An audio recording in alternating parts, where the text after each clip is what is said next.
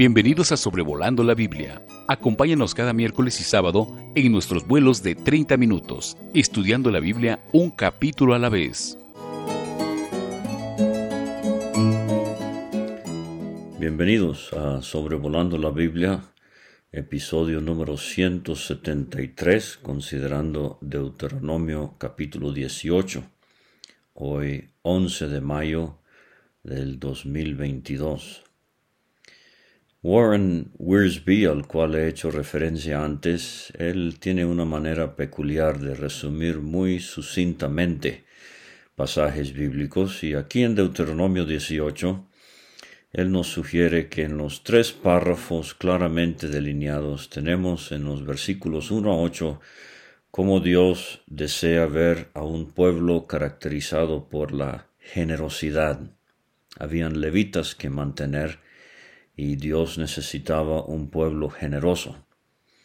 Los versículos 9 a 14, eh, Dios quiere ver un pueblo caracterizado por santidad o separación. Había naciones alrededor con costumbres paganas que Dios aborrecía y él quería que su pueblo se mantuviese al margen de todo eso. Y versículos 15 a 22 Dios quiere un pueblo caracterizado por el discernimiento. Si un profeta hablaba, ¿cómo saber si era profeta genuino o falso, si era de Dios o del enemigo? Entonces, versículos 1 a 8, en cuanto a la generosidad de este pueblo, el contexto es la manutención de los levitas. Dice el versículo 1, los sacerdotes levitas, es decir, toda la tribu de Leví, no tendrán parte ni heredad en Israel. Ahora esta expresión, los sacerdotes levitas, la vimos en el capítulo 17, aparece cinco veces en Deuteronomio, y no es la idea que algunos han sugerido de que ahora todos los levitas iban a ser sacerdotes. Eh, más bien, eh, creo que los eh, comentaristas de la Biblia Net New English Translation en su margen sugieren que esta expresión legitimiza a los sacerdotes. Tenían que ser levitas, no de ninguna otra tribu. Usted sabe que Moisés venía de la tribu de Leví pero él no era sacerdote estrictamente hablando, aunque entró al santuario.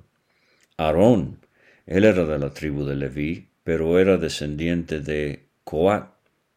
Leví tenía tres hijos, Gersón, Coat y Merari.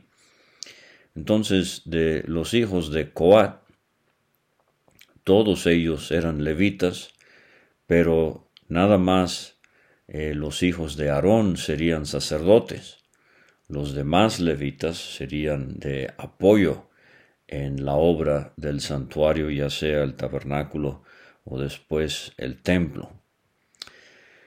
Es decir, toda la tribu de Leví. O sea que eh, lo que va a decir del sacerdote también aplica a toda la tribu. No tenían parte ni heredad en Israel. A todas las otras tribus Dios les iba a dar por medio de Josué en la conquista de la tierra grandes extensiones de tierra.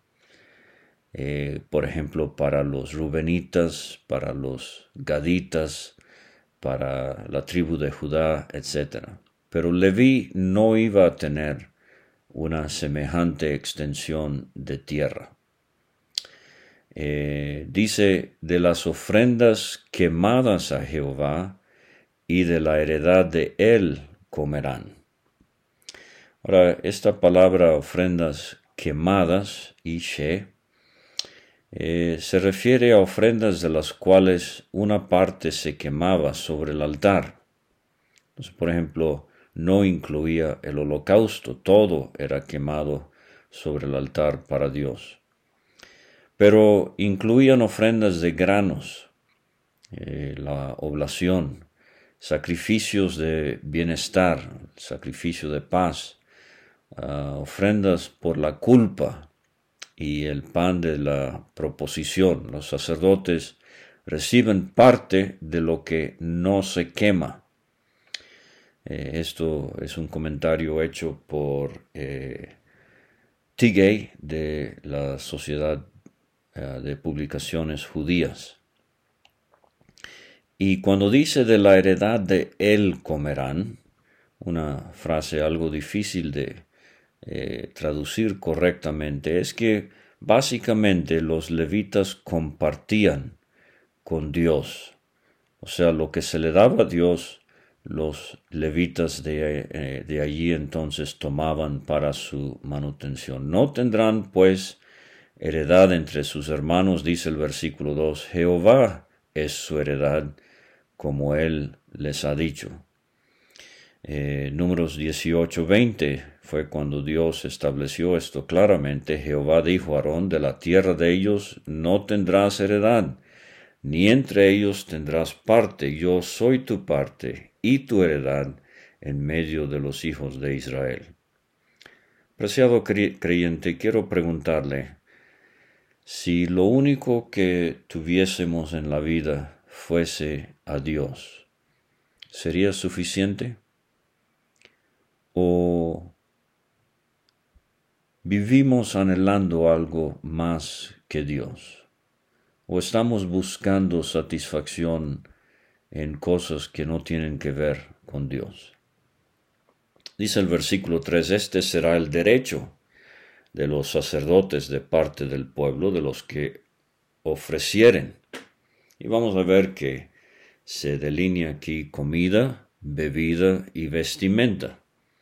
O sea, Dios era su porción, Dios iba a cuidar de ellos y tendrían que comer, que beber y con qué vestirse las necesidades básicas de la vida. Y esta, ah, esta ofrenda eh, sería, eh, en primer lugar, del sacrificio de un buey o un cordero, o sea, carne. Eh, también de las primicias de tu grano, dice el versículo 4, eh, vegetal, de tu vino, eh, la bebida, tu aceite, el producto de la oliva. Y, y en tercer lugar, las primicias de la lana de tus ovejas le darás. O sea, esto sería para su vestimenta, porque le ha escogido Jehová tu Dios.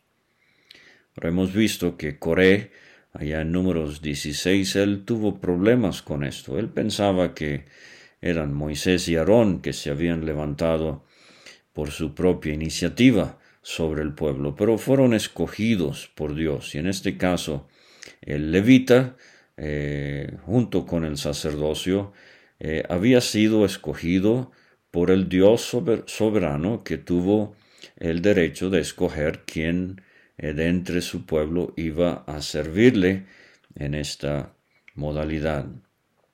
Eh, le ha escogido Jehová tu Dios de entre todas tus tribus para que esté para administrar en el nombre de Jehová, él y sus hijos para siempre. Y esto es un buen principio que podemos eh, aplicar en la iglesia en nuestros tiempos. nuestra administración nuestras eh, contribuciones, nuestro servicio es en el nombre de Jehová, o sea, para su honor. Ahora quiero regresar por un momento al eh, buey y al cordero. Eh, la parte que se le daba, dice allí el versículo 3, la espaldilla. Esto incluía no solamente la, espalda en sí, pero eh, las patas delanteras. Eh, esta sería la carne que comerían los levitas. Las quijadas, eh, esta sería la, mandíbula, pero incluyendo los, los cachetes y la lengua. entonces, esta es una delicia, por lo menos aquí en México. Ah, el cachete y la lengua en los famosos tacos que se sirven en este país y el cuajar. la nueva versión internacional lo traduce el intestino, que también es una delicia y lo era en Atenas eh, por siglos, pero eh, se refiere a la cuarta cavidad en que se divide el estómago del animal rumiante, o el cuarto estómago, dicen sencillamente algunos. Entonces esta carne este grano, este vino, este aceite, esta lana era para los levitas. Ahora, eh, quiero enfatizar algo que se mencionó eh, quizás en el capítulo 17, eh, las primicias de tu grano, de tu vino, de tu aceite, las primicias de la lana. O sea, dándole al Señor lo mejor de lo que somos, lo mejor de lo que tenemos. No le, no le dé a Dios de segunda, no le dé los sobrantes. Yo a veces he visto situaciones donde se compra eh, una manguera nueva en casa y la manguera usada entonces se da como donativo al edificio donde se congrega eh, esta familia. No, no, Dele a Dios la manguera nueva y quédese con su manguera usada. Esto sería una aplicación muy práctica de lo que es las primicias. Pero dice el versículo 6, y cuando saliere un levita de alguna de tus ciudades de entre todo Israel, donde hubiere vivido, Ahora, eh, aunque no tenían heredad eh, tribal, eh, extensiones apartadas específicamente para la tribu de Leví.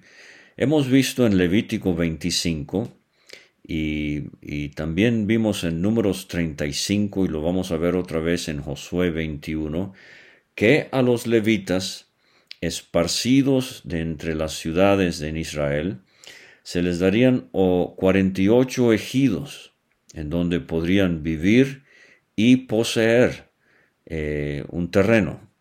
Entonces, eh, cuando viniere con todo el deseo de su alma al lugar que Jehová escogiere, o sea, vamos a decir, un levita que vivía muy al norte, de entre la tribu de Dan, vendía eh, su porción de tierra y con todo el deseo de su alma emprendía el viaje a Jerusalén para servir al Señor eh, permanentemente en el santuario. Qué bonita expresión. Todo el deseo de su alma al lugar que Jehová escogiere.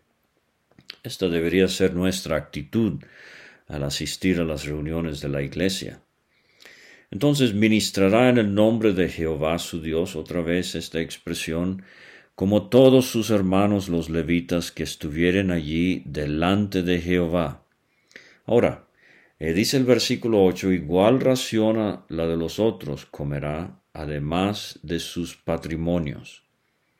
O sea, no había que tener la actitud, ah, él acaba de vender su terrenito allá en Dan, él está cargado de dólares, no hay que ayudarle. No, no, dice Dios, él ministrará en el nombre de Jehová y como todos, todos sus hermanos los levitas, igual ración, o sea, él no va a tener que acabar con su patrimonio, eh, sino que igual ración se le iba a dar a que los demás que ya estaban en Jerusalén. Ahora, el Nuevo Testamento nos enseña que eh, todo creyente es sacerdote.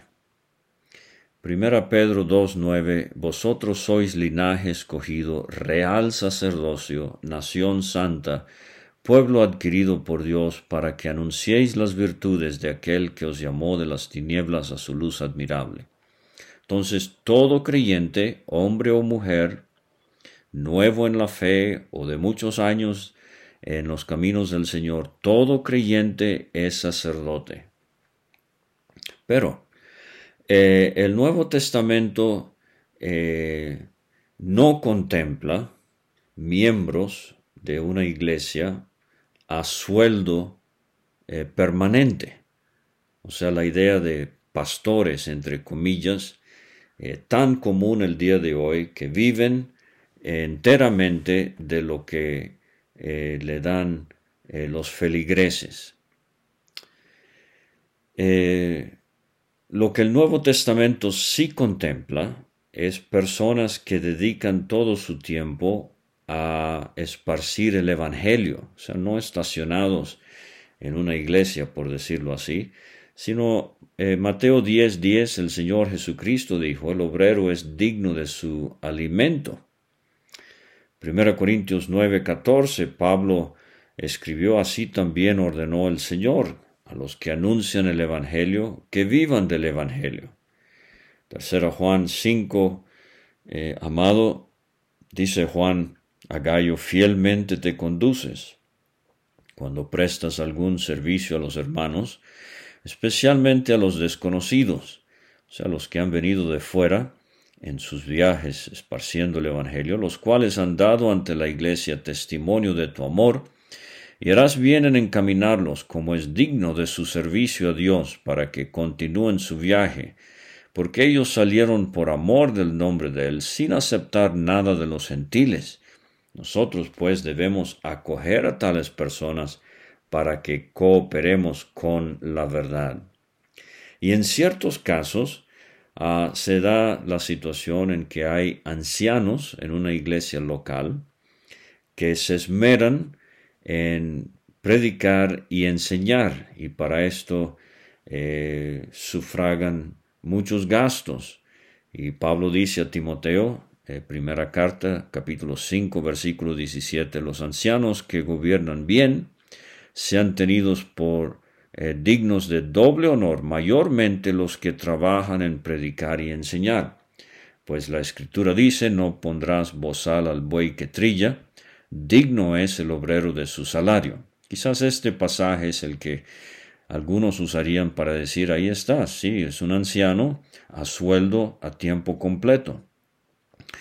Pero a la luz del Nuevo Testamento, eh, creo que más bien lo que se contempla aquí es un hermano que constantemente eh, está viajando para ayudar a otros creyentes, obras de evangelización y la iglesia debería ayudarle con eh, los gastos que él está cometiendo. El segundo párrafo, versículos 9 a 14, es donde eh, vemos la idea de santidad o separación. Pueblos paganos alrededor en Canaán que harían cosas abominables a los ojos de Dios, buscando eh, conocer su destino en la vida, buscando conocer eh, la voluntad de sus dioses, etc. Nosotros como creyentes, el pueblo de Israel en ese tiempo, no necesitaría esto. Cuando entres a la tierra que Jehová tu Dios te da, no aprenderás a hacer según las abominaciones de aquellas naciones. No sea hallado en ti quien haga pasar su hijo o su hija por el fuego, y quien practique adivinación, ni agorero, ni sortílego, ni hechicero, ni encantador, ni adivino, ni mago, ni quien consulte a los muertos. Es abominación para con Jehová cualquiera que hace estas cosas, y por estas abominaciones Jehová tu Dios echa estas naciones de delante de ti. Manasés, uno de los reyes más inicuos en Judá, hijo de Ezequiel, en segundo Reyes 21.5 dice que edificó altares para todo el, todo el ejército de los cielos. En los dos atrios de la casa de Jehová pasó a su hijo por fuego se dio a observar los tiempos, fue agorero, instituyó encantadores y adivinos, multiplicando así el hacer lo malo ante los ojos de Jehová. Le voy a leer este párrafo en la traducción de la Biblia en español en la lengua actual. Eh, dice así, versículo 9, Moisés continuó diciéndoles, cuando entren al territorio que Dios va a darles, se encontrarán con la gente que allí vive, eh, tienen costumbres terribles que no agradan a Dios. Por ejemplo, esa gente entrega a sus hijos para quemarlos en honor a sus dioses. practica la brujería y la hechicería, cree que puede adivinar el futuro.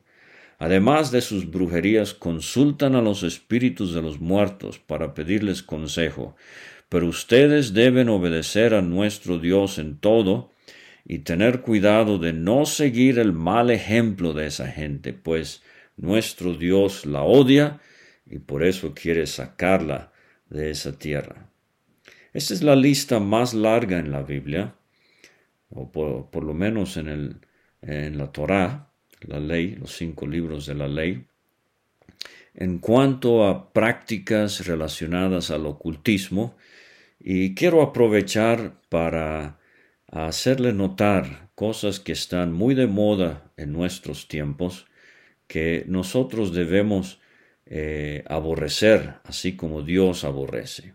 El satanismo, el ocultismo, el espiritismo, el esoterismo, o sea, mirando adentro, la masonería, que es la base de la iglesia mormona, por ejemplo, los chamanes, brujos, el culto a la santa muerte, quiromancia, quiro de queros de mano en griego, leer la palma de la mano, necromancia, necros de muerte en griego, consultar a los muertos, ese fue el gran pecado de Saúl en 1 Samuel 28.3 con la divina de Endor. Ella pensaba que iba a poder platicar con su demonio, representando a Samuel, pero Dios la sorprendió y sacó a Samuel mismo. Eh, eh, la cartomancia, la, lectura de las cartas de tarot, la oniromancia, oneiros en sueño en griego, la interpretación de sueños, el horóscopo, la astrología, eh, buscando la posición de los astros al momento de nacer uno, qué destino, qué situación en la vida le va a traer a uno. La tabla Ouija, el tablero con alfabeto y números para contactar espíritus, todo lo que tiene que ver con la nueva era. La santería que de Cuba ha infiltrado a Venezuela de manera eh, increíble. Eh, y fíjese, la santería es un ejemplo de sincretismo religioso, sincretismo donde se mezclan cosas del cristianismo con cultos paganos, muchas veces traídos de el corazón del África, etc. Entonces, hay vocabulario que parece ser cristiano, pero a la misma vez hay rituales que son eh, satánicos. No debemos tener nada que ver con esto. Y le voy a confesar, a mí un día se me pararon los pelos, para decírselo gráficamente, cuando un predicador de renombre dijo desde la tribuna que sus libros favoritos en ese tiempo en su vida eran los de Harry Potter. Para nada, apreciado creyente, quémelos. Magia negra, superstición, no tienen nada que ver en la vida del creyente. Por eso el versículo 13 de Deuteronomio 18 dice, perfecto serás delante de Jehová tu Dios, completo, maduro, con la guía del Espíritu Santo, usando las escrituras, eh, el consejo de creyentes de experiencia, escuchando a la conciencia, eh, guiada por las escrituras, un creyente no necesita ponerle atención a todas estas cosas que Dios aborrece. Dice el 14, porque estas naciones vas a heredar, agoreros y adivinos oyen, más a ti no te ha permitido Jehová, eh, no te ha permitido esto Jehová tu Dios. El último párrafo del capítulo tiene que ver con el discernimiento en cuanto a los que se decían ser profetas. Y hay una gran profecía aquí que es mesiánica, o sea que se relaciona al Señor Jesucristo. Pero dice el versículo 15, profeta de en medio de ti, de tus hermanos, como yo te levantará Jehová tu Dios, a él oiréis. Conforme a todo lo que pediste a Jehová tu Dios en Horeb, el día de la asamblea, o sea, Moisés está yendo cuarenta años atrás, cuando en Horeb le dijeron a Dios, no vuelva yo a oír la voz de Jehová mi Dios, ni vea yo más este gran fuego, para que no muera. Aquí se introduce eh, la idea de la necesidad de un mediador. Y quiero eh, de nuevo enfatizar, el profeta tenía un trabajo dual. Gran parte de su trabajo era proclamar la palabra de Dios, aunque también predecía eventos futuros. A veces pensamos que el profeta nada más profetizaba del futuro, pero él proclamaba la palabra de Dios en su momento a su pueblo y también profetizaba eventos que ocurrirían más adelante. Moisés dice en el versículo 17, Jehová me dijo, han hablado bien los que han dicho, en lo que han dicho, profeta les levantaré. Este, eh, esto se va a cumplir en Cristo, de en medio de sus hermanos. Fíjese cómo Cristo se hizo hombre, pero judío. A los suyos vino, los suyos no le recibieron. Fue un profeta eh, rechazado en su propio pueblo. Como tú, qué elogio para Moisés. Pero leemos en Hebreos 3:3 de tanto mayor gloria que Moisés es estimado digno este. Y yo creo Moisés mismo se dio cuenta que él no era nada que ver en contraste a la gloriosa persona de Cristo. Nada más hay que leer la historia del monte de la transfiguración, cuando Pedro sugirió hacer tres enramadas, una para Cristo, una para Moisés y una para Elías, pero la, la nube, eh, la, la, la gloria de Dios interrumpió aquella sugerencia y Dios dijo, Este es mi Hijo amado. A él hoy Moisés y Elías palidecieron en relevancia cuando se encontraron allí en el monte con el Señor Jesucristo. Pero dice, pondré mis palabras en su boca y él las hablará, eh, él les hablará todo lo que yo le mandare. Eh, entonces este, eh, el profeta necesitaba comunicar la palabra de Dios específicamente, estrictamente. Y en cuanto a Cristo, esto se cumplió al pie de la letra. Le animo a que busque la revista bálsamo.com, la edición de mayo. Eh, hay un escrito por un anciano de la iglesia aquí en Zamora, Michoacán, México, donde me congrego. Ricardo Gómez es su nombre. Y él nos trazó hermosamente eh, cómo Cristo en los evangelios se ve, en el evangelio de Juan específicamente, se ve su dependencia voluntaria y total a su Padre, y cómo sólo habló lo que su Padre le daba que hablase. Juan 8:28, por ejemplo, les dijo pues Jesús, cuando hayáis levantado al Hijo del Hombre, entonces conoceréis que yo soy, y que nada hago por mí mismo, sino que según me enseñó el Padre, así hablo.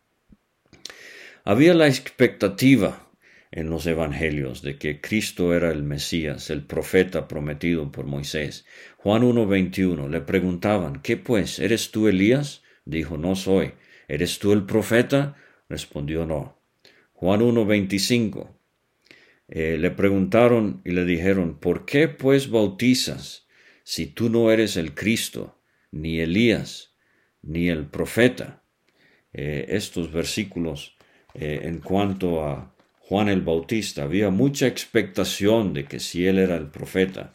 Juan 6:14, aquellos hombres entonces, viendo la señal que Jesús había hecho, dijeron, Este verdaderamente es el profeta que había de venir al mundo. Juan 7:40, entonces algunos de la multitud oyendo estas palabras decían, verdaderamente este es el profeta, pero el cumplimiento nos los asegura Pedro eh, en el libro de los Hechos capítulo 3 versículo 20, eh, cuando él dice de Dios que envía a Jesucristo que os fue antes anunciado a quien de cierto es necesario que el cielo reciba hasta los tiempos de la restauración de todas las cosas, de que habló Dios por boca de sus santos profetas, que han sido desde tiempo antiguo, porque Moisés dijo a los padres, el Señor vuestro Dios os levantará profeta entre vuestros hermanos, como a mí, a él oiréis en todas las cosas que os habla, que os hable, y toda alma que no oiga aquel profeta será desarraigada del pueblo. Esteban también en Hechos 7:37, este Moisés es el que dijo a los hijos de Israel, profeta os levantará el Señor vuestro Dios de entre vuestros hermanos como a mí, a él oiréis. Pero dice el versículo 19 de Deuteronomio 18, mas a cualquiera que no oyere mis palabras que él hablare en mi nombre, yo le pediré cuenta. Y fíjese que Cristo hizo alusión a esto en Juan 12, 48, cuando él dijo, el que me rechaza y no recibe mis palabras, tiene quien le juzgue. La palabra que yo he hablado, ella le juzgará en el día postrero. En los versículos 20 a 22 tenemos dos pruebas ácidas para el profeta. Una, era falso si hablaba en el nombre de Dios ajeno. Y dos, era falso si no se cumplía cien por ciento lo que él había predicho. Y esto es muy importante en nuestros días. Tenemos los testigos de Jehová y ellos hicieron una, bueno, han hecho varias, pero una profecía fallida, muy famosa. En 1918, Joseph Franklin Rutherford, el presidente de los testigos de Jehová, comenzó a predecir que en 1925 resucitarían creyentes del Antiguo Testamento. La mayoría de ellos vivirían en Jerusalén, pero que algunos, como Abraham, Isaac y Jacob, vendrían a vivir en San Diego, por lo que les compró un terreno y les construyó una casa llamada Bet Sarim, casa de príncipes. Hay fotos de esta casa, pero Abraham, Isaac y Jacob nunca tocaron a la puerta de esa casa, nunca llegaron, nunca resucitaron. Más bien, irónicamente, Rutherford murió en esa casa y allí fue sepultado. Posteriormente la casa se vendió en 1942. Espero que hayan mudado al muerto también. Y es un episodio muy vergonzoso para los testigos de Jehová, pero demuestra que es una religión falsa, 100% falsa, a la luz de Deuteronomio capítulo 18, versículo 22. Si el profeta hablara en nombre de Jehová y no se cumpliera lo que dijo, ni aconteciere, es palabra que Jehová no ha hablado. Con presunción la habló tal profeta. Pero, eh, desafortunadamente, en círculos evangélicos han habido algunos que han predecido eh, supuestamente cuándo va a ocurrir el rapto, el arrebatamiento de la iglesia. Harold Camping, en California, predijo que el rapto se llevaría a cabo el 21 de mayo del 2011 y que el fin del mundo posteriormente se llevaría a cabo cinco meses después, el 21 de octubre del 2011. Camping afirmó que alrededor de 200 millones de personas, 3% de la población mundial, sería arrebatada. No sucedió. Le dio mucha vergüenza. El pobre hombre murió como un profeta falso. En Jeremías 28 hay un ejemplo de esto. Ananías contradijo a Jeremías de que el cautiverio en Babilonia no iba a durar setenta años, nada más iba a durar dos años. Lea Jeremías 28, 12 al 17 y se va a dar cuenta que ese mismo año Ananías murió. Entonces, sea generoso, mantenga a los que dedican sus vidas a esparcir el Evangelio. Viva separado del mundo, no se meta con el ocultismo. Y finalmente, eh, tenga discernimiento, eh, no crea todo lo que se dice en Internet y todos esos libros que tanto se venden en librerías y son muy populares, creencias, leyendas, cuentos de viejas. Usted no ponga atención a eso. Lea su Biblia, busque la guía del Espíritu Santo y Dios le guiará. Muchas gracias por escuchar y hasta pronto. Gracias por escuchar este estudio. Escríbenos a sobrevolando la Biblia gmail.com. Visita nuestra página www.graciamasgracia.com. Hasta la próxima.